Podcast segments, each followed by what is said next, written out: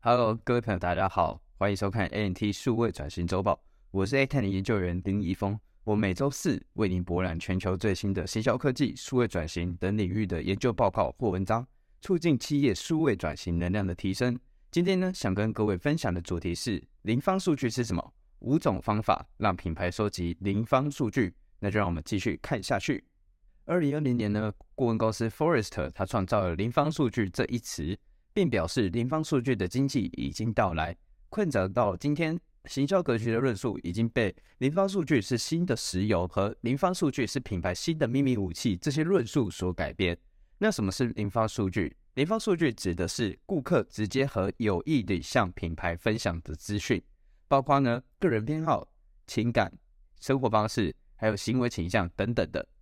顾客期望他们与品牌要建立一个独特的关系。对个人化的互动要求也越来越高，但同时他们还希望能够保障他们自己的数据隐私。这就是为什么行销人需要零方数据。随着数据的折旧和数据的隐私规范影响到行销效果的时候呢，行销人开始使用零方数据来与顾客直接建立关系。它是一种向顾客展示品牌了解他们、懂他们，证明品牌对他们的资讯是负责任的一种作为。那就有人问啊，那零方数据跟第一方数据差在哪边呢？广义上来说，零方数据可以被视为品牌的拥有的数据，而第二方、第三方数据则被视为品牌租用的数据。零方数据和第一方数据之间有细微的差距，最根本的区别就是，零方数据是顾客主动自愿的提供共享的数据，例如生活方式、习惯、爱好、价值观和行为偏好等等的，是顾客信任品牌的强力指标。而第一方数据是被动分享的共享数据，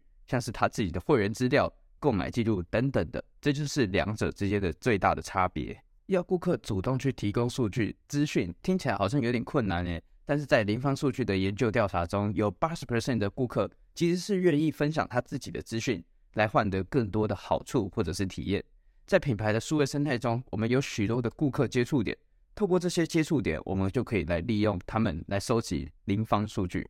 第一个接触点，注册过程。无论你是注册账户、注册电子报，任何让顾客注册的时机，都是收集立方数据的好机会。我们以 Care of 保健品品牌举例，它的商业模式呢，建立在提供个人化的保健品选项。当顾客进入到他们的官网时，就会被提示说：“哎，要不要来做一个小测验呢？”这个测验，如果顾客点击同意。那他就会开始询问关于人口统计、生活方式、兴趣以及与特定医疗相关的问题。这些问题呢，简单但具有探究性。根据顾客的回应呢，Careof 呢还会再进一步的去询问说，如果你选择的是增强免疫力这个健康目标的话，那就会被问到说，那你目前的健康状况是怎么样？接触他人的频繁程度等等的问题。Careof 呢会在每一个问题上面增加一个我们为什么问的详述钮，他会告诉顾客。我们问这样的问题是有什么样的原因，借以让顾客感到安心。这一点很重要，因为当品牌适度的揭露透明度，是可以让顾客主动愿意，而且是放心的将他自己的数据资料去提供给品牌的。第二个接触点，个人档案或者是账户偏好，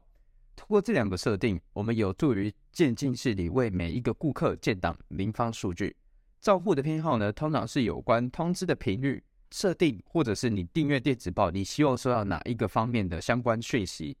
也可以呢额外添加问题来调查顾客的生活方式、爱好、价值观、兴趣等等的问题。但这边要注意的是，千万不要在一开始的时候就要求顾客去填写这些大量的资讯，这可能导致他们完全放弃，不想填写。有了正确的工具，我们就可以使用新的个人化档案来进行一对一的传递讯息。我们以 LC 法国这个厨具品牌为例，他们的邮件偏好设定呢，就不只询问顾客希望收到哪些的邮件资讯，他们还利用了这个机会来问顾客说：你喜欢哪一种颜色啊？你的烹饪能力目前是什么什么阶段呢？以及目前游泳的厨具的种类等等的这些问题组合，让顾客不止感得觉感觉到温暖真实，并且还可以为顾客提供价值。第三个接触点，线上品牌社群。品牌社群呢，是品牌方与新旧顾客交流的地方，也是收集零方数据的好机会。社群的目的呢，是与他人建立连接和对话，因此顾客会更愿意的去分享更广泛、更有价值的资讯。品牌呢可以借由利用社群调查、趣味的投票，鼓励用户呢自制他们的生产内容、产品的评论活动、用户的分享经验，或者分组讨论区这些方式来收集零发数据。以 Sir Kingston 这个食品品牌为例，他们在顾客注册社群的时候呢，提供了相关调查以及欢迎新朋友的活动。让新朋友加入社群时，能够快速的熟悉、快速的加入他们，让社群成为一个顾客的归有归属感的地方。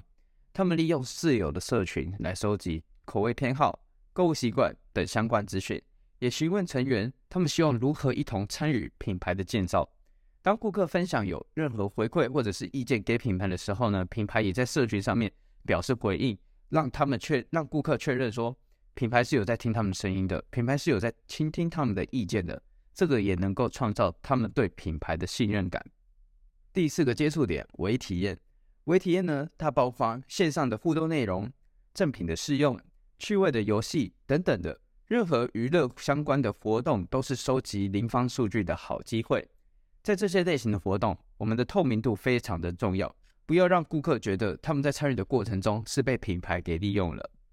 以 Make 化妆品品牌为例，他们推出 AR 技术的样品活动，让顾客呢可以在线上参与配对、虚拟试用的体验，并经由人工置换的演算，自动将合适顾客的色调跟它匹配后，顾客呢可以到专柜去领取他们专属的试用品，来达到一个线上结合线下的新销效果。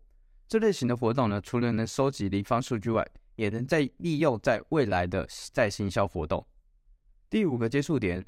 忠诚度和奖励计划，虽然多数的奖励计划通常本质上还是交易的买卖，但如果品牌方呢提供给顾客吸引人的奖励时，我们除了能收集购买记录或者是人口统计资讯等等的基本数据外，仍有机会收集到其他相关数据。品牌呢可以透过提供积分、折扣、免运费、免费试用或者是 VIP 权限这些好处，来让顾客主动的去愿意提供他们的额外资讯。